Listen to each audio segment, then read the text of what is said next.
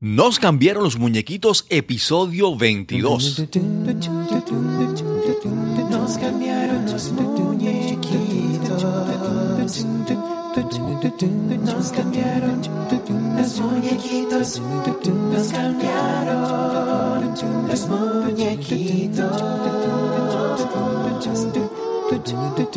Esto es Nos cambiaron los muñequitos, el podcast. Bienvenidos, soy Cristóbal Colón y este es el episodio número 22 de Nos cambiaron los muñequitos. Hoy conversamos con Roberto Álvarez. Roberto es un compañero podcaster nacido en Venezuela, residente en Madrid, España y actualmente tiene un podcast en inglés llamado Professor Game. Robert en su podcast nos habla sobre el concepto de gamification. ¿Qué es gamification? Vamos a descubrirlo hoy aquí en Nos cambiaron los muñequitos. Saludos, bienvenidos a Nos cambiaron los muñequitos, el podcast donde hablamos sobre cómo reinventarnos, cómo adaptarnos a los cambios en nuestras vidas. Hoy tenemos una conversación remota a distancia y conversamos con Roberto Álvarez o Rob Álvarez. Está directamente desde Madrid, España. Saludos, Robert, ¿cómo estás? ¿Qué tal? ¿Cómo estás, Cristóbal? Todo bien. Un todo gusto conocerte por esta vía. qué bien, qué bien. Esto es la, la, la maravilla de la tecnología. Eh, yo, yo, yo pienso que muchas veces mientras más uno sabe, más uno se da cuenta de lo que no sabe y más uno puede asombrarse de las cosas que ocurren. Como esta, estamos aquí en, esta, en este momento conversando desde tan lejos y con tanta facilidad y tanta... Y tanta cercanía al final, porque pareciera que estuviéramos casi en la misma habitación. Exacto. Cuando escuchas este podcast, si no, si no, lo, si no lo cuentas, eh, la verdad es que en mi experiencia la, la gente no sabe si está uno en vivo o estás a distancia, quizás cuando estás en una conferencia porque escuchas el ruido alrededor de la gente y tal. Claro. pero es que de resto es muy difícil de distinguir si estás metido en un estudio de grabación o estás a distancia. Exacto, es, exacto. es difícil. Sí, sí, sí, definitivamente. La tecnología es maravillosa. Eh, Robert, Roberto Álvarez, es originalmente eh, de Venezuela, de Caracas, y ahora vive en Madrid, España, y lo he conocido a través del Internet porque tiene un podcast muy interesante. Eventualmente vamos a, caer en el tema de lo que, de- del tema de su podcast, pero vamos a comenzar con su historia. Eh, Rob, cuéntanos cómo, cómo surge, cómo te preparaste, dónde naciste. Háblanos un poco sobre tu historia. Bueno, yo viví toda mi vida en, en Caracas, en Venezuela, en un municipio que se llama Baruta, al que quiero muchísimo, la verdad. Lo, lo extraño, lo, lo- lo que conocí de Baruta en su día, lo, lo extraño muchísimo. La verdad es que ahorita lamentablemente no sabemos que no es lo mismo que, que conocimos. Pero nací, viví, estudié toda mi vida en, en ese municipio, además. Eh, mi, mi vida escolar, eh, mi vida luego universitaria, estudié en la universidad que se llama Simón Bolívar.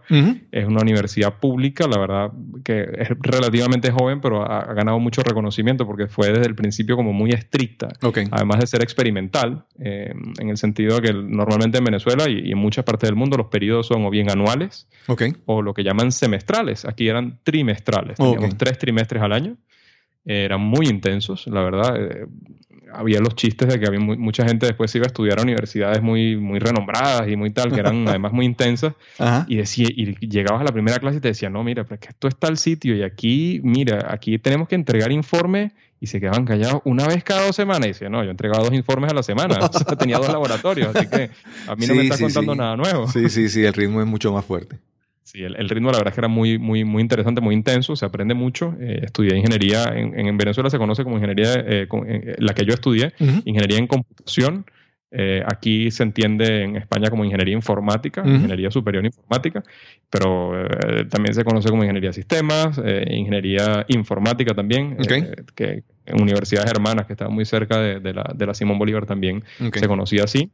Pero bueno, eso fue lo que estudié. Básicamente el, el enfoque de mi universidad en particular era, era muy orientado a la programación. Ok.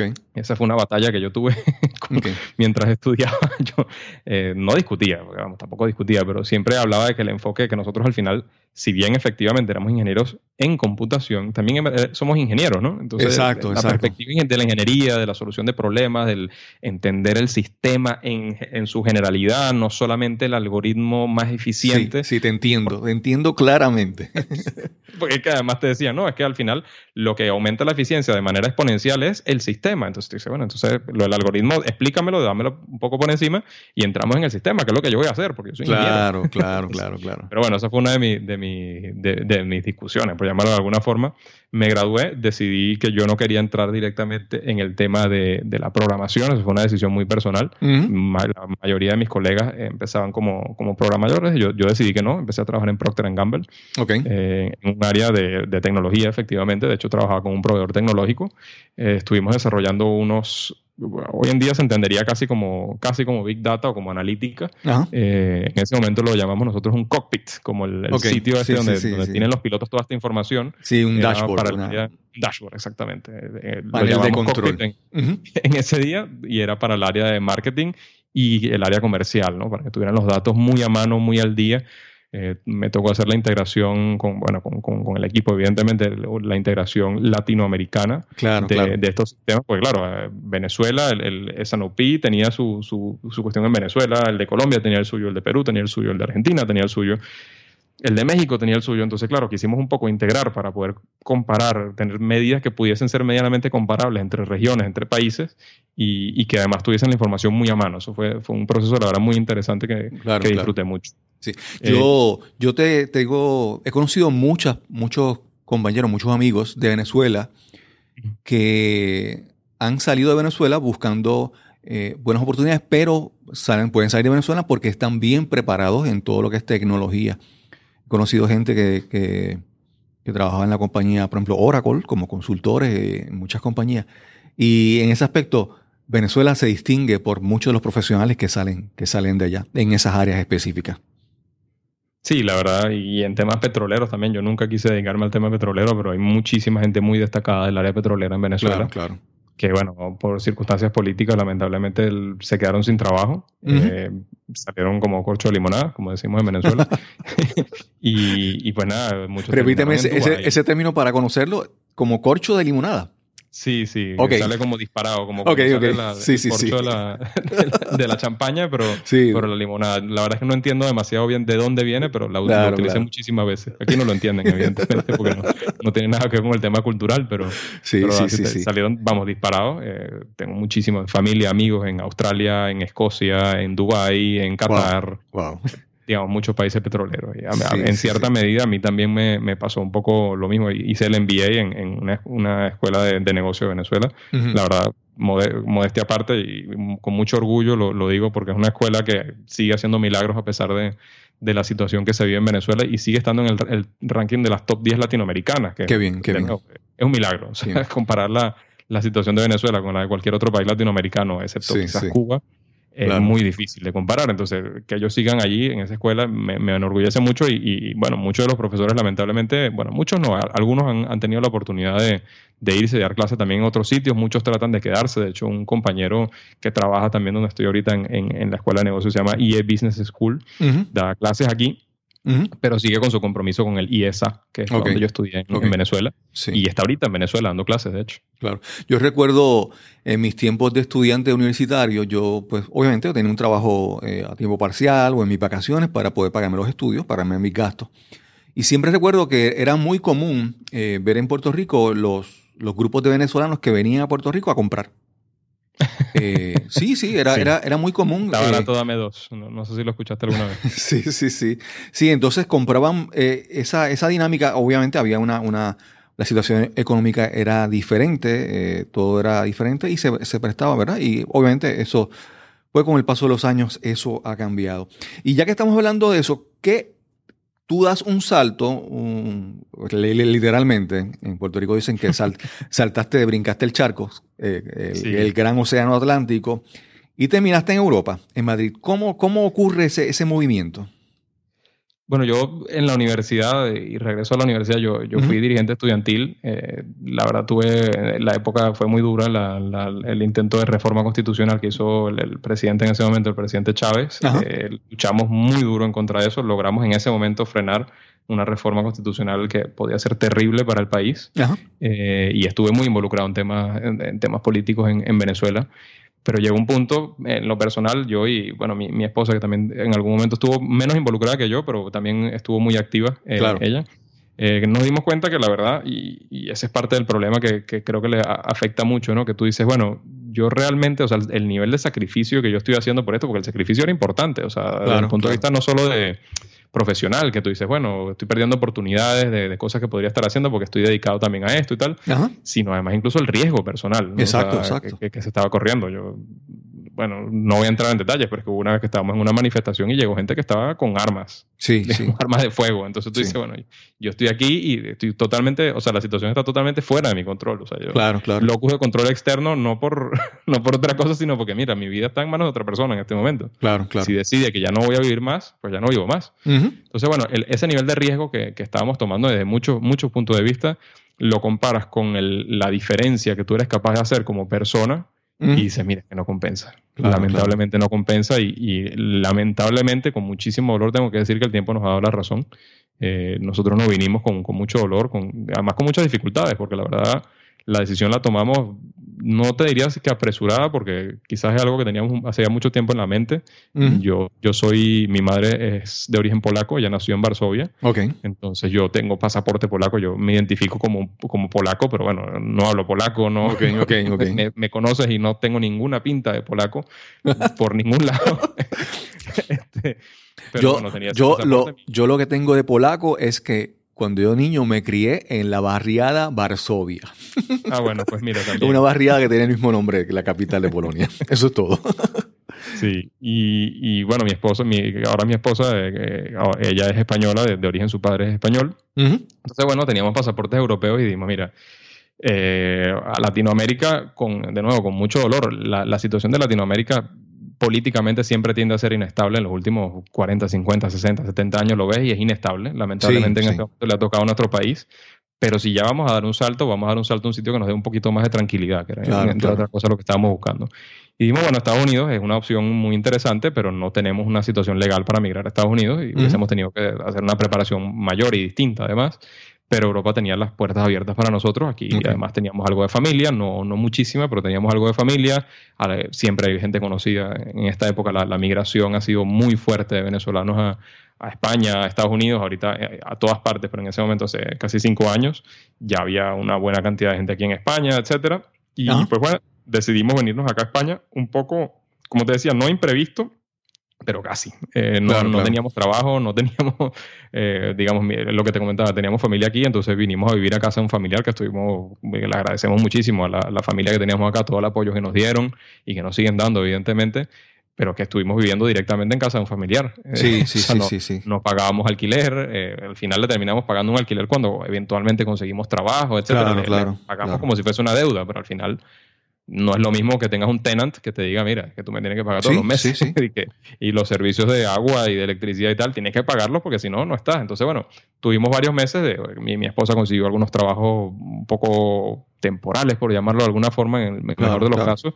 Yo no, la verdad. empecé a trabajar en la, en la empresa del de, sobrino de una amiga que conocí yo en Venezuela eh, y eh, empecé a trabajar un poco a trabajar allí, las circunstancias se dieron, yo había aplicado para el trabajo que, al sitio en el que donde estoy trabajando ahorita, la escuela y Business School desde Venezuela, porque me habían dicho que estaban buscando a alguien que podía tener mi perfil. Y bueno, seis meses después de la aplicación empecé a trabajar allí. Okay, Y, en cierta medida es el, trabajo que sigo teniendo. Tuve algunos cambios internos dentro del departamento, sí. pero sigo teniendo, bueno, de hecho, el, mismo jefe con el que empecé eh, lo ascendieron y a mí en este nuevo cambio que, que tuve internamente vuelve a ser mi jefe. Entonces, básicamente la situación es muy, muy similar. Robert, quiero preguntarte, eh, obviamente, eh, aún en los mejores lugares, siempre los extranjeros cuando van a un país nuevo, eh, siempre hay, a mayor o menor grado, siempre hay un grado de dificultad, a veces, ¿verdad? porque todo país siempre va a proteger lo suyo. ¿Tú tuviste algún, algún problema, alguna, se te hizo más difícil por ser extranjero en, en Venezuela, en España, en España? ¿O cómo fue esa experiencia? ¿O, fue razonable para ti? ¿Cómo fue eso?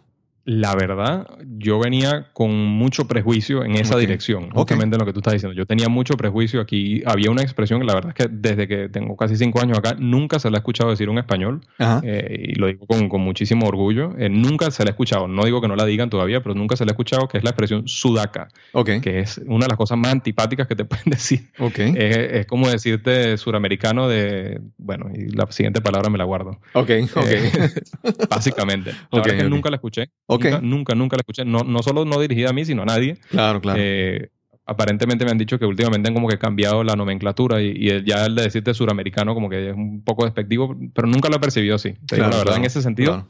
nunca lo he percibido así.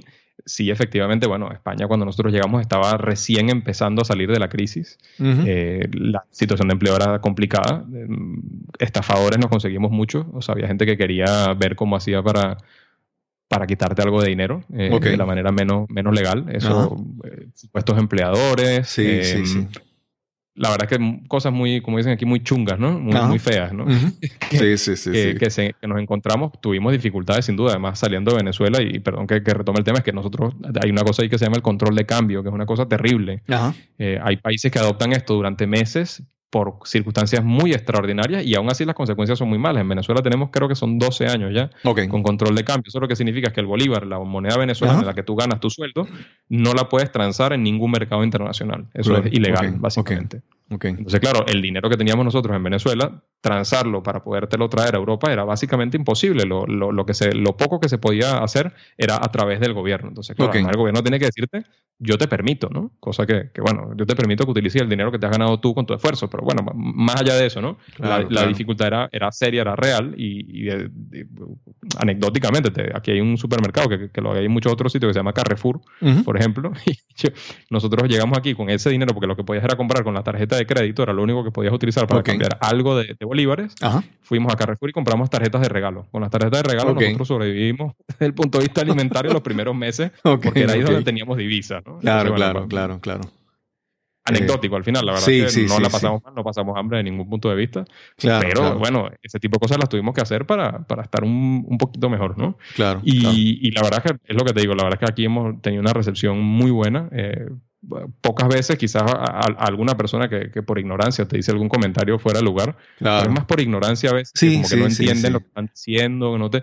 Y entonces como que se dan cuenta y te miran como, ay, lo siento, tal, pero de verdad que nunca hemos claro, tenido esa dificultad. Y evidentemente siempre hay gente que dice, bueno, que viene esta gente a quitarnos nuestro trabajo y tal, pero bueno, eso yo creo que mientras sea, sea anecdótico, Claro, no- claro, claro.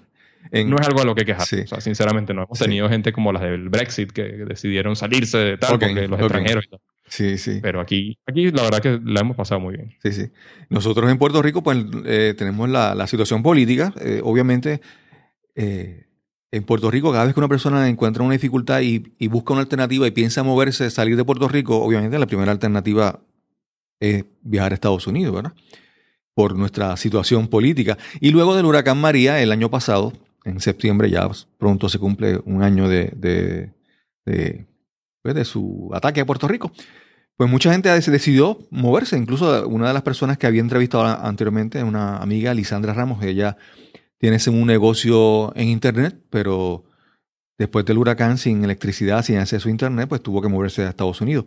Y mucha gente se mueve allá a Estados Unidos. Y, como hemos visto en las noticias, en Estados Unidos los, cambios también políticos, eh, ser latino en Estados Unidos puede ser, en algunos lugares puede ser una complicación con tanto los crecientes incidentes de racismo y de, violencia, ¿verdad? Así que... Lamentablemente, sí. Sí. Entonces llegas, consigues este trabajo finalmente allá y, y entonces estás trabajando allí y qué, ¿cuál es tu función en esta institución? ¿Qué, qué enseñas o, o- o qué realizas allí?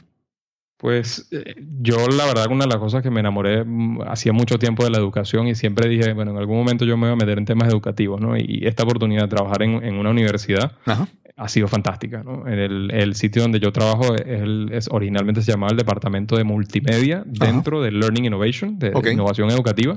Eh, hace poco hicimos un, una, el, el departamento se, se reestructuró y nos convertimos en un departamento que se llama el Departamento de Publishing. Ok. Somos como una especie de publicadores. Aquí no publicamos, porque normalmente la gente piensa en eso y piensa en los libros y este tipo Claro, de cosas. claro. Nosotros no publicamos libros publicamos casos de estudio de la metodología del caso y material relacionado con la metodología del caso. Entonces tenemos una serie de casos, tenemos lo que llamamos notas técnicas, pero el departamento lo que se dedicaba originalmente, era el departamento multimedia, era eh, material educativo interactivo, Sí, sí. tanto de la metodología del caso como temas tipo tutoriales e, eh, y simuladores. Muy interesante el, el tema de la metodología interactiva. Hemos visto unos resultados fantásticos con esto y de hecho, eh, bueno, mi, mi rol cuando, cuando inicié era justamente, era parte del equipo de proyectos. Yo era un project manager eh, que, que creaba este tipo de materiales interactivos. Ok. Eh, hace un año y medio también tuvo un nuevo cambio y estoy dedicado justamente, como hemos visto que los materiales tienen resultados fantásticos, nos hemos dedicado también a ofrecerlo de, a- afuera de nuestras puertas, a otras universidades, a empresas, individuos que puedan estar interesados, etcétera. Y, y la verdad, no, no, est- estamos muy contentos con los resultados como van. Vamos creciendo muy poco a poco, como, como son estas cosas, pero somos como una especie de startup dentro de, la universidad en cierta medida. Y eso también tiene una dinámica muy interesante. Y aparentemente puedo sentir que eso, tu trabajo te brinda una, una gran satisfacción, Sí, que, que lo, que lo totalmente. disfrutas. Totalmente, totalmente. Y además es una institución de, de prestigio, sinceramente. De, de nuevo, yo he, tenido, he sido afortunado, bendecido, esforzado, no sé, como, como quieras llamarlo. Claro, y, claro. y he tenido la, la fortuna de trabajar en instituciones fantásticas. O sea, Qué bien, qué bien. el- el- esta institución es una, una institución educativa top europea, eh, top 10 en el mundo normalmente. Aparece en los rankings, eh, la, la- la educación online, ahorita que estábamos hablando al principio del tema online, eh, tiene unos rankings fantásticos, el, el EA Business School, vamos, en la educación online, en los MBA presenciales, en los, en los máster financieros que también tiene. La verdad es que es una escuela de mucho prestigio y eso ayuda mucho, ¿no? A, a hacer el- los enlaces con gente, cuando vas a conferencias también, Claro, ayuda, claro. ayuda mucho, ¿no? Porque estás trabajando en una institución de además, y, y una de las cosas que me gusta es que se mueve rápido. Cuando la institución decide vamos hacia un sitio y eh, aunque estemos en una dirección, se cambia la dirección de una manera muy rápida, muy veloz. Sí, Los sí. cambios eh, se aprende un poco a, a decir, mira, es que cambiamos la dirección y vamos para allá. No, pero es que antes, los- bueno, pero es que ya no. Mm, sí, sí. Y ahora me, me cambiaron los muñequitos y vamos para otro lado. Algo, algo, algo chévere de, la, de estar en una institución académica es que también es como un ecosistema donde se presta para, para eso, para el crecimiento, la evolución. Contrario muchas veces a, a las corporaciones, ¿verdad? Que en las corporaciones a veces caen en una forma de hacer las cosas. Yo creo que depende mucho de la, de la institución, ¿eh? Tanto de Exacto. las corporaciones como la, la institución, porque, y, y te digo, hay muchas escuelas de negocio, por ejemplo, que son non-for-profit totalmente, no, son una- tienen un dueño de fines de lucro, pero están gobernadas, por llamarlo de alguna forma, por una asamblea de ya, profesores, accionistas, Claro, eh, eh, socios, como sea. Por definición, este tipo de estructuras hacen que el, que el movimiento sea lento. ¿Por qué? Porque tú tienes que tener una serie de stakeholders que tomen una decisión en conjunto, se pongan de acuerdo, y una vez que se ponen de acuerdo, siempre tienes que hacer muchos compromisos, tienes que hacer mucho compromise, tienes que... Claro, claro. Bueno, yo iba a ir eh, a 180 grados, pero bueno, he girado un poco más bien a 150 porque es que, bueno, ya tú sabes que, que no podemos cambiar tanto, o iré más bien claro. a, a 90 o a 100 porque, porque tampoco puedo girar tanto, porque hay otra gente que no está de acuerdo. Entonces, claro, estas cosas generan que, que sea un poco más difícil y pasa exactamente igual en las empresas. claro, Aquí claro. lo bueno del IE es que tiene, vamos, una persona que dice, mira, vamos para allá, es el dueño, Sí, y sí, dice, sí. ya, ahora vamos en esta dirección y ahora vamos a comprar la universidad. Y se compra la universidad y ahora eh, hay una universidad y ahora vamos también a, a mudar la universidad a, la, a una, la- hay todo un proyecto muy famoso ahorita, la Quinta Torre de Madrid, están las cuatro torres. Ajá. Se va a construir una quinta torre y la quinta torre va a estar el, el IE Business School y vamos para allá. O sea, Súper, ya súper. está. No hay, no hay mucha discusión, hay, tendrá sus discusiones pequeñas internas, pero vamos para allá y vamos para allá. Claro, eso, claro. eso creo que es fantástico. la Claro, claro. Estoy de acuerdo contigo. Oye, pero entonces uno pudiera decir, ah, pero este eh, Roberto Álvarez está eh, realizado, él se siente muy bien eh, y él pensaría que él estaría como que, pero sin embargo, tú sigues buscando otras cosas. eh, Buscando y moviéndose siempre. Yo Sí. creo que eso es, es parte de la... y entonces Ah, tú lanzaste, veo, ahí fue que te conocí, tú tienes un podcast Sí. que no, ¿cómo te digo? Eh, un- No la- la- pertenece a la institución, sin duda. Sí. Pertenece 100% a mi bolsillo. Sí, y, y lanzar un podcast no es fácil, ¿sabes? No es algo... eh, es, es que cuando tú lanzas eso es porque te, te entusiasma lo que estás haciendo. Háblanos un poquito de tu podcast que se llama Professor Game. Para empezar, el nombre es en inglés. Háblanos un poco sobre tu podcast. El, el, podcast es totalmente en inglés. De hecho, eh, te cuento un poquito cómo llegué ahí, justamente de la institución. Bueno, yo, yo, yo soy un, un, jugón, como lo llaman aquí, del tema de los videojuegos, de los juegos de mesa, de juegos okay. de cartas, etcétera, toda la vida. Siempre me ha gustado mucho. De hecho, tengo puesto una camisa ahorita por casualidad que se llama de, de, de Super Mario. Ok. eh, me, me, encanta ese videojuego, muchos otros videojuegos.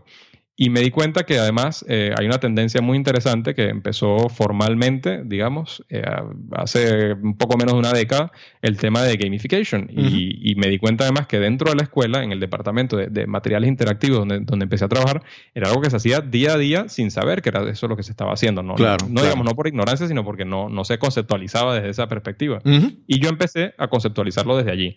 Empecé a investigar, a buscar cosas, a ir a conferencias, a dar conferencias sobre lo que estábamos haciendo, sobre cómo esto agregaba esta perspectiva, etcétera. Y decidí en algún momento, dije, mira, esto es algo que me apasiona, me gusta mucho, el, el, como te digo, el tema de los videojuegos es algo que yo siempre me gustó muchísimo y, y darle esa perspectiva a mi vida en general me, me, me encanta. Entonces, que dije, mira, además de lo que estamos haciendo en la escuela, que estamos empezando a impactar cada vez más personas porque llegamos a otras universidades, ¿cómo hago yo para amplificar el impacto? ¿no? Yo en Venezuela en algún momento tuve un programa de radio Okay. No, hay, hay, es una de esas cosas que uno prueba y no, la verdad es que no me terminó de ir eh, demasiado bien. sí, no, no, sé si Tomás me estará escuchando, mi compañero de, de, de, del programa, pero bueno, eh, un saludo a Tomás si, si nos escucha. Eh, okay. No nos fue demasiado bien, Tomás lo sabe. -huh. tuvimos al final que, que, abandonar el programa. Pero ¿De, qué era, ¿De qué era el programa de radio? De emprendimiento. Okay. Se llamaba Se Habla Emprendedor. Okay. En, en, en, Radio AM, ¿no? Te podrás imaginar que tampoco sí. teníamos sí, tampoco teníamos el mejor medio. Claro. Pero bueno, yo la verdad es que este tema de los podcasts en ese momento, eso haber sido en 2011 más o menos, que ya los podcasts estaban en, muy en boga, etcétera. Ajá. Es que no tenía ni idea es que esto existía, claro, claro, que podía... Ah, yo había escuchado la radio en internet, de estas cosas, y yo decía, mira, pero es que esto no va para ningún lado. Y me di cuenta además que el tema de los podcasts estaba, tenía mucho auge, eh, era muy interesante porque además te podías conectar con gente a nivel global, como lo estamos haciendo en exacto, este momento. Exacto, y, y, de hecho, mis entrevistas en el podcast, eh, me parece que todavía no he tenido, bueno, igual me equivoco, pero he tenido quizás una, máximo dos personas de las casi 40 que he entrevistado ya, que, son, que, que viven en España, en el mismo país que yo. Ok. Eh, prácticamente todos han sido de, de, otros países, partes del mundo. Entonces, sí, sí. me di cuenta de estas posibilidades y de, mira, la mejor manera de, de ampliar este impacto y de ver que, que, llegue a otros sitios es que, que, no solamente lo haga yo, sino que lo haga otra gente. Y, claro, y, claro. ¿Cómo hacemos eso? Bueno, pues le convencemos de que esto es algo interesante y ayudar a amplificar el mensaje eh, lo, lo, estoy haciendo a través de, del podcast. Y, y, la verdad es que lo disfruto muchísimo. Entrevisto sí, sí. gente muy interesante. Eh, a, a veces, además, a veces es, es, un, es, un, lujo personal a veces poder entrevistar a, a, a estas personas aprender de ellos en vivo. Sí, eso, eso, eso, eso te iba a decir. Y escucharlo de nuevo, digamos, para mí es un lujo, ¿no? Sí, Entonces sí. dije, mira, qué buena oportunidad. Para mí, el, un beneficio eh, marginal del podcasting, pero para mí es de los más importantes, es, es mi crecimiento. Es las oportunidades de yo estar conversando con personas, como estamos aquí en este momento conversando, aprendiendo de cosas completamente nuevas. Eso realmente es, eh, no se puede cuantificar, vamos a decir, en, ¿verdad? En, pero en realmente, términos económicos, seguro que sí, no. Sí, pero es, un, es, un, es, una de las grandes experiencias. Antes de, antes de continuar, quiero, vamos a entrar entonces a definir específicamente qué es gamification, que es Perfecto. gaming de gamification que viene del games, de, de juegos. Sí, de los juegos, justamente sí. ahí. Eh, ahí era donde iba justamente y cuando, cuando tomé esta, esta, esta decisión de, de, crear el podcast, bueno, lo creamos y dije, bueno, ¿cuál es el público? Bueno, habrá gente que lo conoce, gente que no lo conoce, vamos a, hablar en los términos más sencillos posibles. Entonces una de las claro. cosas que de vez en cuando hago es preguntarle a la gente, bueno, ¿cómo lo defines tú? Porque no hay un término, digamos, no, no es como decir, ¿qué es el marketing? Y tú buscas el libro de marketing, no sé, el de Kotler, sí, que es uno sí, de los sí. más tradicionales y tal, y dice, mira, esto es el marketing. Ah, perfecto. En gamification es un término que es relativamente nuevo. Eh, hay, hay, ya académicos dedicándose a la investigación cada vez más, la verdad. Uh -huh. eh, pero no hay un acuerdo académico formal alrededor de qué significa. Pero en general, lo que, lo que, lo, la manera como se define esto es qué es lo que aprendemos de la experiencia que tienen los diseñadores de los juegos y videojuegos, juegos de mesa que han existido. Los videojuegos son relativamente recientes, pero los juegos de mesa tienen muchísimo tiempo. Y los sí. juegos los deportes, que son un juego al final, claro. tienen muchísimo tiempo. Entonces, ¿qué podemos aprender de estas estructuras? Porque al final, que además del, de los que juegan deporte profesionalmente o las cosas profesionalmente por dinero, ¿por qué juegas un juego? Porque quieres, porque te provoca, porque te apetece, como dicen aquí en España, y ya no necesitas ninguna otra razón. Entonces, es una forma de decir, oye, ¿cómo aprendo yo de este engagement, de esta disposición que tiene Sí, sí. el ser humano hacia el juego para aprovecharla en actividades entre comillas, productivas, por, por- por Claro, decir que el claro. juego no es productivo en sí mismo. Entonces dice, bueno, ¿cómo hago esto para aprovecharlo de otra manera? Sea que es mi, mi foco principal en la educación, sea eh, desde el punto de vista de marketing, de la, la interacción de los empleados entre una empresa, la- el aprendizaje de, de los empleados en una empresa. eh, digamos, hay muchas perspectivas que se le pueden dar, pero esta, la, la- la que yo más me enfoco es el tema de la educación y del aprendizaje en general, Ok, del aprendizaje de adultos, jóvenes, etcétera. Ok, Y, y bueno, eh, es básicamente qué aprendemos de aquí para aplicarlo allá. Claro. De un sitio lo llevamos, lo trasladamos al otro. Estás escuchando Nos cambiaron los muñequitos. Este es el episodio número 22 y hoy conversamos con Roberto Álvarez.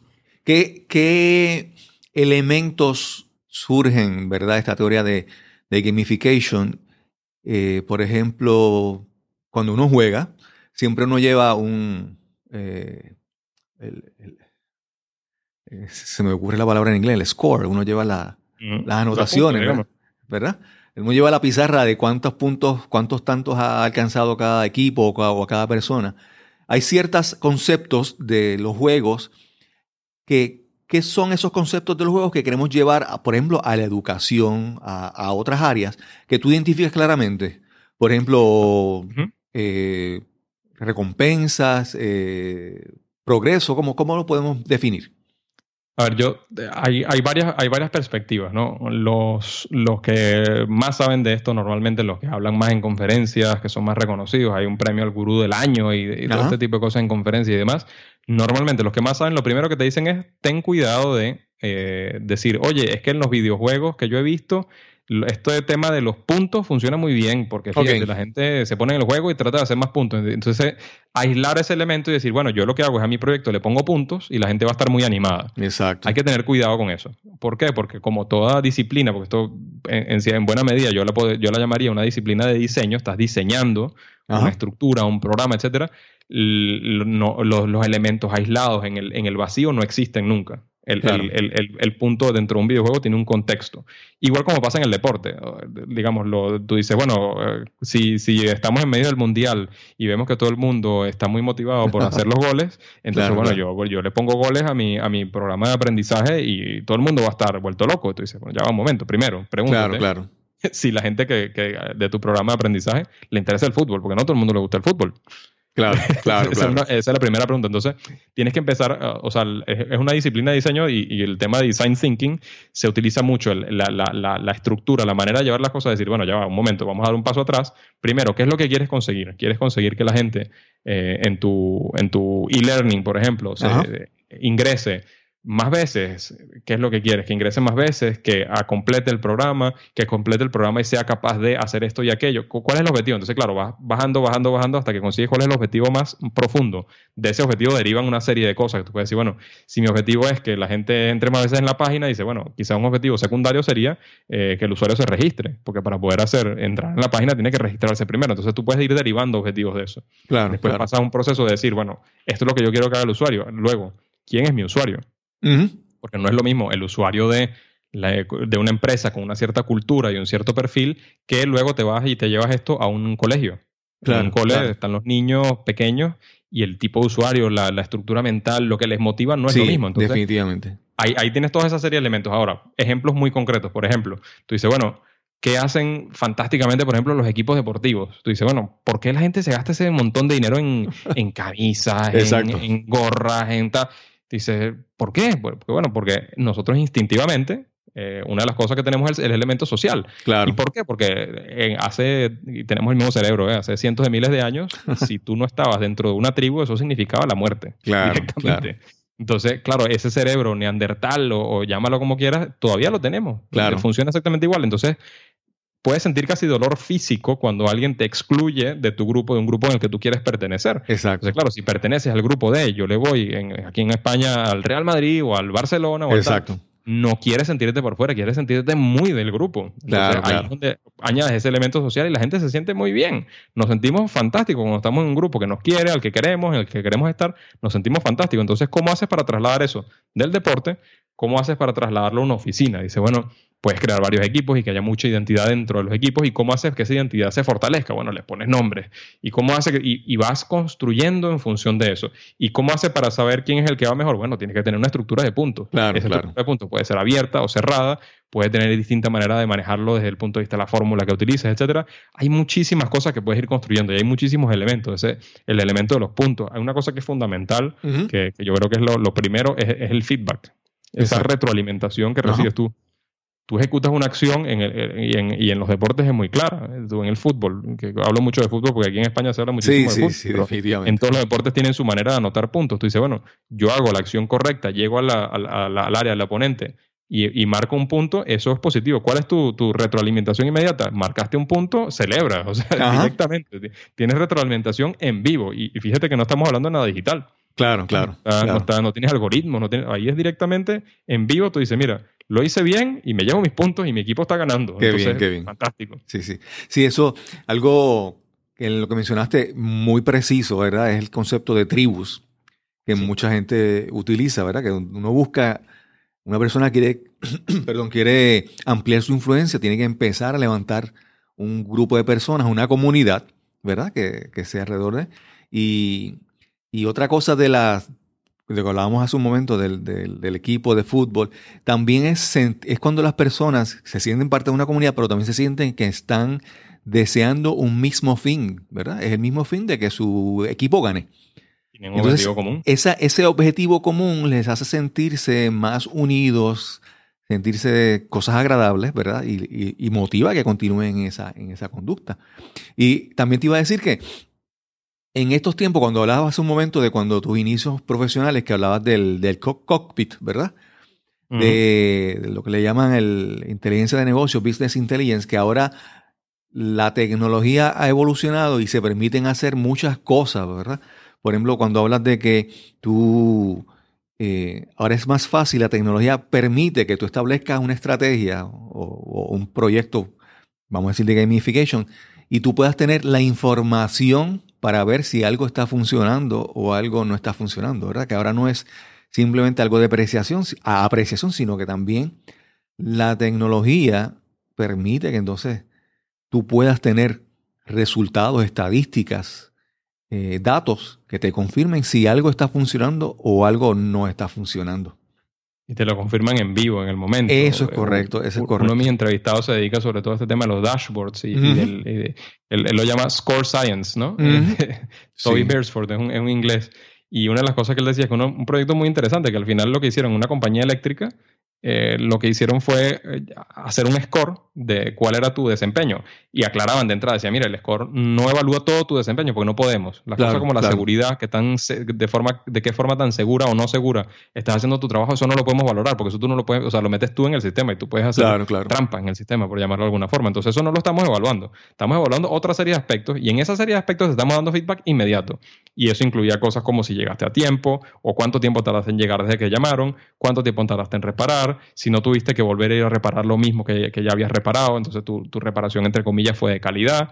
Evaluaban una serie de cosas y tenían, ponían un punto- unos puntos y dijeron, mira, después de por primera vez en no sé cuántos años que tiene esta empresa, logramos que nuestros técnicos entendieran cuáles eran las cosas que nosotros no- para nosotros son importantes, porque al final el técnico quizás decía, mira, es que yo, yo hago lo que, lo que puedo Ajá, ajá. y poco más. Pero claro, cuando tú le dices, mira, es que yo necesito que tú te enfoques en llegar a tiempo, llegar, llegar lo antes posible, repararlo y que no tenga tal y que no tenga cual, ya está. El técnico sabe exactamente qué es lo que tiene que hacer y en qué se tiene que enfocar.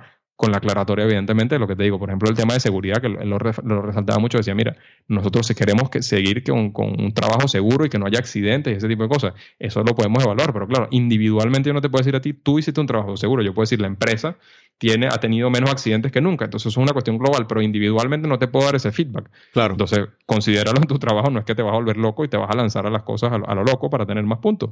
Considéralo, lo, lo ponía muy claro, pero con todas las demás cosas, además de la seguridad y quizás algún otro elemento que se escapaba y lo aclaraban, los otros elementos son, oye, esto es importante para nosotros, esto es importante para ti, es importante para tu desempeño y es importante para el cliente, porque al final Claro, claro. lo que queremos es que la gente no se quede sin electricidad. Entonces, básicamente les decían, enfócate en estas tres, cuatro, cinco cosas porque son importantes y, y, cambiaron totalmente la estructura. Llegaban a tiempo, mucho más a tiempo, en menos de no sé cuántos minutos, que era el promedio que tenían por primera vez en la historia. Se mantuvo uno o dos años después del proyecto, seguía funcionando porque seguían teniendo mismo, la misma estructura de score. Digamos, directamente ya una cosa tan sencilla, entre comillas, como darle feedback inmediato al, al, al trabajador, cambiaron el comportamiento de los trabajadores. ¿Por qué? Porque el trabajo, y, y, no es que los trabajadores son malos, porque no es que él, él quería fregarte a ti claro, como claro. empresa. No, no, no. El trabajador no sabía. Claro, claro. No sabía. Sí, sí, definitivamente. Eh, Robert, uno pudiera pensar, alguien que escucha esto por, eh, en este podcast por primera vez, escucha gamification, y pueda pensar y dice, ay, pero esto es otra, otra de esas, como dicen en inglés, buzzwords, tendencias, trending topics, cosas que surgen inmediatamente pudiéramos, hay, ¿verdad? Quisiera, quisiera que me hablara sobre por, si tú entiendes que esto es algo que es más permanente, es algo que va a estar en, en, en, el, en la luz pública, ¿verdad? Usándose más a menudo, que no es simplemente una, una tendencia temporal. Y lo otro es que quisiera mencionar, que, que, mencionaras algún caso donde tú pudieras, que tú hayas visto desde el punto de vista tuyo, que tu especialidad es en educación, de alguna, algún caso donde eh, el uso de las estrategias de gamification obtuvieron resultados eh, palpables, presentables, eh, empíricos, vamos a decirlo de esa manera. Bueno, con, con lo primero, la, lo primero es que ya fue un buzzword, ya no lo es. Okay. Eh, y es la mejor manera de ver eso es cuando comienzas a ver en la. No, no, no por nombrar a nadie, porque la verdad es que no, no, no, te sabría decir un nombre en específico de gente, pero cuando tú comienzas a ver que en sus videos de Twitter, de LinkedIn, mm. de no sé qué, todo el mundo. Ahorita te vas a conseguir un montón de gente que te dice realidad aumentada, realidad virtual, sí, inteligencia sí. artificial, blockchain, no sé qué. Cuando tú, cuando tú ves que la gente dice eso y ves que los números son muy grandes y muy ridículos, claro, claro. Eh, dice: Mira, esto es un buzzword pasará o no pasará, no lo sé, pero en este momento es un buzzword. Ajá. Lo, lo, que es fantástico en este momento es que ya la gente no pone soy un experto en gamificación por ponerlo. Ok. claro. en general, eh, estoy generalizando mucho, por supuesto, sí, sí, pero sí. en general la gente que se sigue dedicando a esto ya es una gente que está como más establecida. Okay. Ya es una gente que está como más dedicada, que tiene casos que presentar, que tiene una empresa que se dedica a esto, Uh -huh. o que es un consultor que se dedica a estas cosas, y hay gente muy potente haciendo cosas muy interesantes de esto. Yo lo que creo y lo he dicho en, en, las veces que me entrevistan a mí, lo repito mucho cuando me hacen esta pregunta, y es que el futuro de, de, de, del gamification, gamificación, lodificación, como se quiera llamar, es que sobre todo va a empezar a integrarse en, en, cosas diarias. O sea, no, no, no vas a decir, ah, estoy haciendo una estrategia de gamification, sino Exacto. que más bien va a ser una práctica y está haciendo una práctica inconsciente, entre comillas, que tú dices, mira, esto no es algo que estoy reflexionando necesariamente desde la perspectiva de los videojuegos pero claro. que la estoy utilizando en mi día a día. Y, y, y, cada vez más hay cosas que se van utilizando alrededor de esto. Cuando tú te consigues una, una, una campaña de marketing que hace una, que, que, cómo hace para integrar a la gente, cómo lleva los puntos, etcétera, tú dices, bueno, esto es gamification. Claro, ¿Lo habrán claro. pensado como gamification o no? No lo sé. Claro. Hay veces que el término suena que, ay, es que estoy jugando en el trabajo. no. Sí, sí, sí, sí, No, de hecho, cuando eh, los, los que discuten mucho de estos temas dicen, mira, cuando tú creas un juego, ya esto no es gamificación, es claro, un juego. Claro, claro. El juego puede tener, puede ser un, un serious game, un juego por motivos, digamos, serios, entre comillas, claro. pero eso ya no es gamificación, porque la gamificación no es jugar un juego. Tú puedes ser tan jugón o poco jugón como quieras. Tú puedes crear una estrategia muy profundamente psicológica y de motivación que tenga todos estos elementos de manera, entre comillas, encubierta. No es que estás engañando a nadie, sino que no es algo que estás poniendo eh, muñequitos y estás poniendo, no, sino que directamente sí, estás sí, utilizando sí. la estrategia para que la gente actúe de una cierta manera, sin claro, manipulación, claro. nada, pero estás utilizándolo en esa dirección. Y eso se, yo creo que se está utilizando cada vez más, no necesariamente llamado gamification. Entonces, claro, esa es mi perspectiva, esa okay. es mi, como lo he visto yo evolucionar. Y de, de, casos de éxito, mira, te, podemos, te puedo contar muchísimo y te, me puedo remitir incluso a uno histórico, ¿no? Uh -huh. eh, hace en los 70, me parece, el, el, el MIT creó una simulación eh, para, de, para, un tema de negocios, de, de, de, su escuela de negocios que se llama el Root Beer Game, es el juego de la cerveza. Eh, se utiliza en cualquier cantidad de escuelas de negocios desde hace, bueno, desde los 70, no. porque ellos además abrieron la metodología y dijeron, mira, esto lo queremos hacer parte del dominio público para que cualquiera lo utilice. Esto, esto es básicamente una estrategia de, de, de, gamificación. Te están metiendo sí. inmerso en una, en una situación, en una simulación, para que tú practiques, tengas feedback inmediato y veas cuáles son las consecuencias Una vez que terminas la simulación, lo, lo, que se supone es que lo que deberías hacer como profesor es enseñarle a la gente cuáles fueron las, los aprendizajes, cuáles fueron las cosas que vimos, porque en el momento tú estabas inmerso, estabas, en este caso, dentro de la simulación, y después te tienes que extraer y decir, mira, cuando estaba pasando esto, la situación que esto se relaciona con esta teoría, con esta teoría, y, con esta, y tú dices, ah, ya entiendo. Okay. No es que estoy aprendiendo eh, porque me llega un profesor y escribe en la pizarra tal y cual, sino que estoy haciendo algo y después estoy reflexionando sobre la experiencia que tuve. Ok, ok. Que es mucho más cercano. Entonces, ese es un ejemplo muy potente, por eso te digo un ejemplo histórico muy potente. Ok, ok. Otras cosas que tenemos nosotros, el, el tema del feedback constante, como en los videojuegos, sobre todo en nuestros materiales digitales, es Ajá. una cuestión constante y potentísima. O sea, tú, tú ves como la, la- No es lo mismo que tú escribas en, en, tu- en- hoja, en hoja y papel, que, que tiene, su- tiene su valor y su uso. Escribes una respuesta a que tú lo escribas la respuesta en la hoja y papel, porque la quieres escribir en el papel, y luego la escribes en, en, en- en una de, nuestra, de nuestros, nuestros casos, nuestros tutoriales, y te dice, no, la respuesta no es correcta. Eh, revisa o te dice la respuesta no es correcta porque la fórmula que tenías que utilizar en caso de, un, por ejemplo, una cuestión financiera debió haber sido esta fórmula y el resultado era este. Puedes recalcular utilizando esta, esta, esta herramienta. ¡Guau!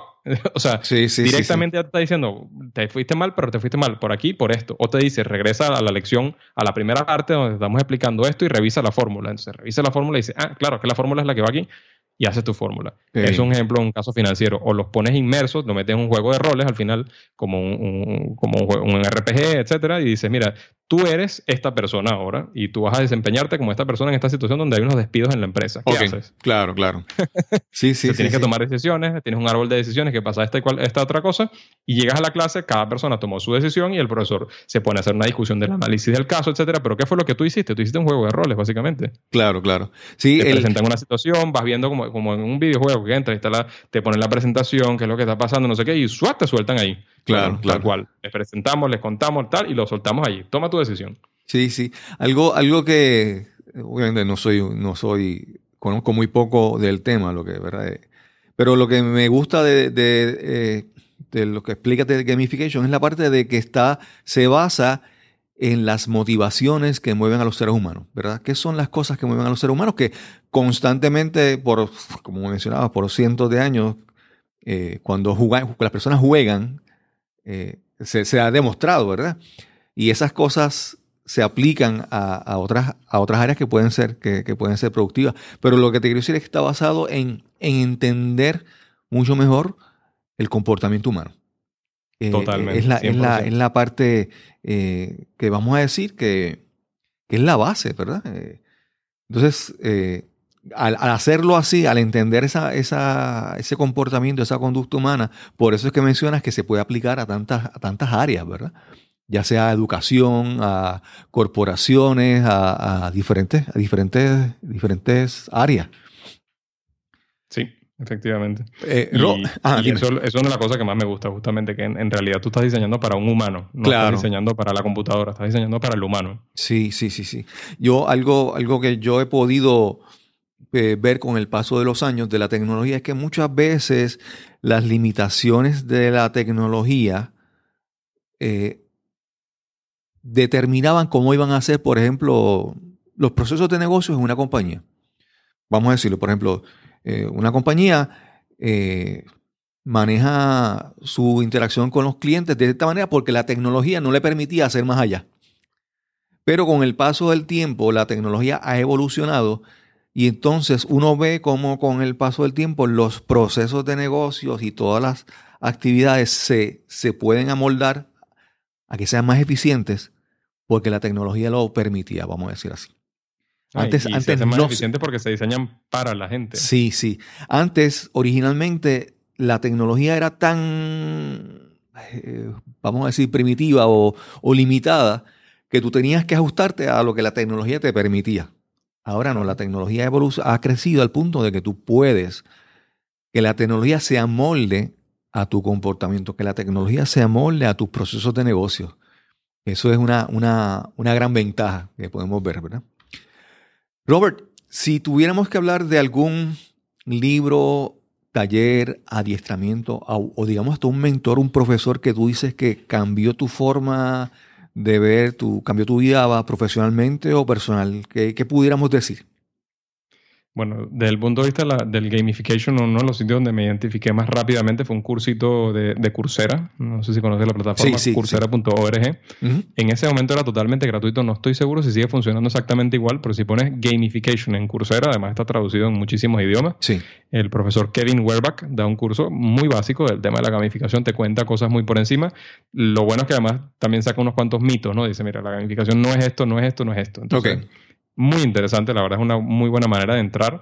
Hay muchísimos expertos con los que me he encontrado que, que hacen cosas fantásticas eh, y también podría hablar de ellos. De, de uno de mis primeros entrevistados, fui muy afortunado de entrevistar a, a un gurú global que se llama Yu Kai Chao. Eh, Sí, eh, sí. Vive en Estados Unidos, pero es, es original- originalmente de Taiwán. Ok. Eh, conozco a uno que se llama Andrei Marchevsky también, que, que vive en Londres, que es muy, muy bueno. Ann Coppens, digamos, te podría nombrar a mucha gente, pero mi primer paso fue, fue, fue con Kevin Werbach, que fue uno de los que me ayudó a empezar a entrar un poco en este mundo y, y entender que estas cosas eran cosas que además ya estábamos haciendo nosotros. Yo mismo estaba ya, ya haciendo algunas de ellas y cómo, cómo diseñar estas estrategias, cómo, cómo te cambia la perspectiva cuando lo ves desde, desde este punto de vista. Kevin, Kevin, Kevin. Eh, Robert, si alguien quiere eh, conectar contigo, tiene, quiere escuchar tu podcast, ¿cómo pueden conseguirte? Háblanos un poquito sobre eso. Bueno, lo, lo primero es que mi podcast es en inglés por la, por la Sí, sí, sí. audiencia A, la, a la que está dirigido, pero bienvenidos sean todos. La verdad que no, no son términos complicados, trato de hablar eh, pausadamente. Además, las aplicaciones de podcast hoy en día son muy modernas Sí, y te permiten oírlo más rápido o más lento si lo, si lo deseas. Yo Em, escuché, yo escuché tu podcast, he escuchado tu podcast y a mí me sorprendió, incluso desde los primeros episodios, yo noto la facilidad con la que tú hablas. Entonces yo digo, pero- y, el, y en el inglés yo dije, pero, pero este, este me está engañando. Él dice que, que, que, que está empezando un podcast, pero habla como todo, pues, un profesional. Y ya veo que tienes tu experiencia de radio, pero hablas muy bien y el inglés es muy fácil. eh, hablas muy bien, se entiende muy bien y yo entiendo que mucha gente puede, puede entenderlo. Qué bueno, qué bueno. Entonces, bueno, eso, eso es lo primero. El- eh, tenemos evidentemente una página web que se llama professorgame.com, professorgame.com do- con dos S como profesor. Sí. Eh, allí está, te puedes conseguir todo, además todas las plataformas en las que estamos disponibles, como hoy en día eh, Apple Podcast, Stitcher, Google Ok, Podcast, eh, el- ¿cómo se llama? La- el- Spotify también, Sí, ese sí, que estaba hace poco, etcétera, etcétera, etcétera. La verdad es que el esfuerzo de estar en cada vez más plataformas no es, no es mucho más grande y No, nos interesa estar en no. distintos sitios y eh, lo puedes ver en, en todos estos lugares. Yo hago unas notas de cada episodio bastante, pensar, diría yo que bastante detalladas, entonces Sí, incluso sí. es casi un blog post. Si, si entras en la página cada, cada episodio puedes ver casi un blog post de, de casi todo. Hay cosas que me guardo para que la gente, Claro, para motivarlos de Qué nuevo bien, a, qué que, a bien. que escuchen el episodio. Pero, pero claro, trato de dejar unas notas muy detalladas, sobre todo además con los links de todas las cosas que se mencionan, o, o si alguna se me olvida, la- te- siempre tengo algún feedback de, de personas que dicen, oye, mira, por cierto, aquí, ¿cuál es la cuestión que mencionó esta persona? Ah, la, la agrego en la, en la sí, página sí, con, sí, sí, sí. con mucho gusto. Qué bien, qué bien. Eh, ¿Qué más te puedo decir? Bueno, ahí, ahí la verdad es que tenemos la, la gran mayoría del, del contenido. A fecha de hoy, en- en- de hecho lo hablábamos antes de la entrevista, yo no, he- no he monetizado el, el- el podcast de ningún punto de vista, Mm. es algo que me apasiona muchísimo, que le estoy consiguiendo en lo personal mucho beneficio y que de momento, bueno, el, podcast siempre será gratis, eh, es y será siempre gratuito. Sí, Esa es sí. una manera de, de- de entregar estos contenidos que, que me, me gustan muchísimo. Quizás en el futuro tengamos algún modelo de negocio alrededor de la gente Claro, que, que claro. le interesa estos temas, pero a fecha de hoy no, no lo tenemos y no, no lo estoy buscando. O Sí, sea, como pero digo, el- estoy muy contento de mi trabajo y demás. El modelo de monetización, obviamente, tú pudieras, no, no, no sé, el hecho de que no esté generando ingresos en este momento no se puede entender que no estás rindiendo frutos. Es, tú estás creando una base, una fundación para que en algún momento se pueda, eh, porque primero, en la cantidad de material, de contenido que tú estás generando y estás eh, acumulando y recopilando bajo tu programa es valioso. Tu influencia, tu conocimiento, eh, que realmente estás creando algo que es la base para lo que después tú decidas hacer con tu, con tu carrera, ¿verdad? Esa es la, la maravilla del, del podcast. Efectivamente, ¿no? Y la verdad me han surgido oportunidades fantásticas. Ahorita eh, Sí. con, con mi, con- en el trabajo voy a estar en, en Chicago, relativamente más cerca. Voy a estar en una conferencia que se llama GamieCon, Gamification Conference, Ok, eh, ok. sobre justamente aprendizaje, que va a estar, eh, la está organizando una persona fantástica que se llama Mónica Cornetti, allá en Chicago. Cualquiera que esté, pueda estar interesado en este tema. en- ¿Cuándo será esa, ¿cuándo será esa, esa convención, esa conferencia? En octubre, a principios de octubre, ok. es del 6 al 8 de octubre en Chicago. La verdad es que está- va a estar fantástica. Eh, de hecho, si, si les interesa participar en la conferencia, eh, les recomendaría que, o sea, que, que lo miren, que Claro, lo claro. revisen. Además, está organizado por un, jun- junto con ella está una revista que se llama Training Magazine, que es una, una revista muy grande, muy importante, que tiene una conferencia relacionada con esta. De hecho, van, van una y después viene la otra. eh, que, que es una conferencia fantástica la, la que organizan ellos también. También voy a estar participando allí. Pero lo que quiero decir es que si quieren eh, participar, mientras antes eh, de- se tome Claro. la decisión, les va a ir mejor porque, Claro. bueno, Mónica está ofreciendo unos bonos y unas cosas. no- creo que no es descuento desde el punto de vista económico, pero sí que ofrece un valor agregado mucho mayor Súper, si, lo, si súper, lo compras súper, con anticipación. Muy interesante, la verdad. Toda, toda esta información que se está presentando, tanto como los, los enlaces y los, eh, los sitios que se han mencionado, estarán disponibles en, la nota- en las notas de, tu, de nuestro episodio. Eh, Efectivamente. Ah, y- Roberto. Y otra cosa que te quería Ah. mencionar es que una oportunidad que quizás no es directa de que estoy monetizando, sino que eh, este, este año en el, en el Summer School de, de la universidad estuve dando unas clases de gamificación, unos workshops. Entonces, eh, son oportunidades que van surgiendo justamente a medida que, vas, que te vas integrando dentro de este mundo. Qué bien, qué bien, qué bien. Eh, Robert, estoy muy agradecido de tener esta, esta oportunidad. Eh, me encanta esta... Nosotros nos hemos conocido por una comunidad de podcasting que compartimos eh, y es, eh, ha sido una excelente oportunidad para conversar contigo, aprender un montón, expandir, expandir mi mente y espero que también expandir la mente de, de nuestra audiencia. Eh, Efectivamente. eh, Sí, y si les interesa el tema del podcasting, además, en esa comunidad donde nos conocimos, el, el que lleva esa comunidad se llama John Lee Dumas y vive en Puerto Rico. Así que- Eso, eso es correcto, eso es correcto. Yo tengo que contar, eh, no sé, yo tuve, una de las cosas que me ha abierto el, el podcasting es que se ha acercado personas que desean aprender el podcasting. Entonces, aunque yo no me considero un gurú, pero tengo el conocimiento para eh, ayudar, para abrirle la puerta a algunas personas. Y hace un tiempito estuve haciendo un, tuve un taller con mi compañera eh, Marieli Martínez.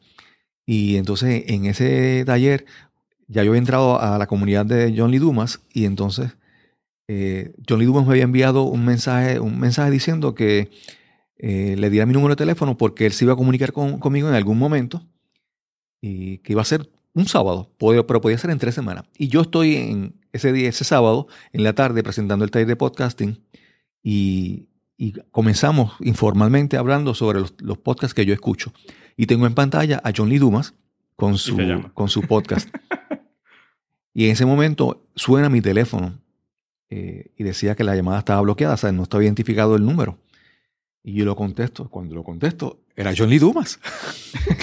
Qué casualidad. Sí, qué casualidad. Yo te digo, fue una esas casualidades, eso- esos momentos que te dicen, wow, espectacular. Y entonces tuve la oportunidad de ponerlo en, en speakerphone, en, en, al- en alto. Vale. No sé cómo decirlo en español, speakerphone.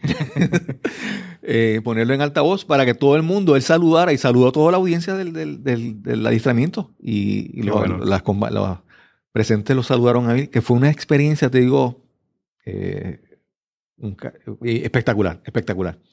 Y gracias entonces a, a John Lee Dumas porque nos, nos ha permitido en esta comunidad conocernos. Efectivamente, Sí. efectivamente, un gusto, de verdad. Bueno, Robert, esperamos que algún día nos podamos encontrar en persona y conocernos. O si no, volvernos a hablar en otra ocasión en nuestro podcast. Así será, así será. Gracias a Roberto Álvarez por esta excelente conversación. Si pudiéramos sacar tres puntos importantes de, de este episodio. Primero, la tecnología nos permite expandir el concepto de lo que es comunidad. Podemos encontrar personas en el otro lado del mundo con intereses en común, con afinidades y establecer comunicación más allá de la distancia. Segundo, la historia de Roberto, de cómo salió de su, de su patria, de Venezuela, a España, cómo buscó entonces establecer su podcast en inglés, buscando adaptarse, buscando expandir sus opciones para el futuro. Y tercero, conocimos el concepto de gamification, en español ludificación, que no es otra cosa que el uso de técnicas y elementos propias de los juegos para buscar expandir, potenciar la motivación, reforzar conductas que puedan ayudar a mejorar otros aspectos en la educación, en las empresas, mejorar la productividad. Solo nos resta invitarte a que visites cristobalcolón.net, te registres con tu correo electrónico para que te mantengas informado de todo lo nuevo. También recuerda visitar a los munequitos.com para que tengas acceso a este y a otros episodios anteriores. Gracias por tu apoyo y auspicio a este podcast. Nos cambiaron los muñequitos y nos escucharemos en el próximo episodio.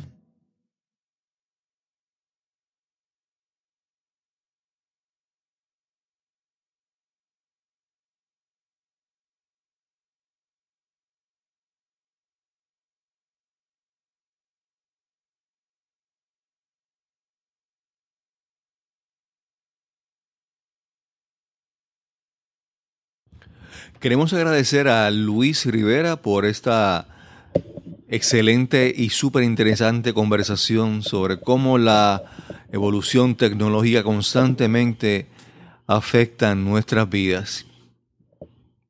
Queremos además invitarte a que nos visites en losmunequitos.com losmunequitos.com para que te puedas suscribir. Además, ver las notas de este y otros episodios. Te agradecemos enormemente las valoraciones o reviews de 5 estrellas en iTunes y en otras plataformas de podcast donde nos escuchas constantemente. Y si disfrutas de estos episodios, recuerda compartirlos con tus amigos, con tus familiares, a través de las redes sociales.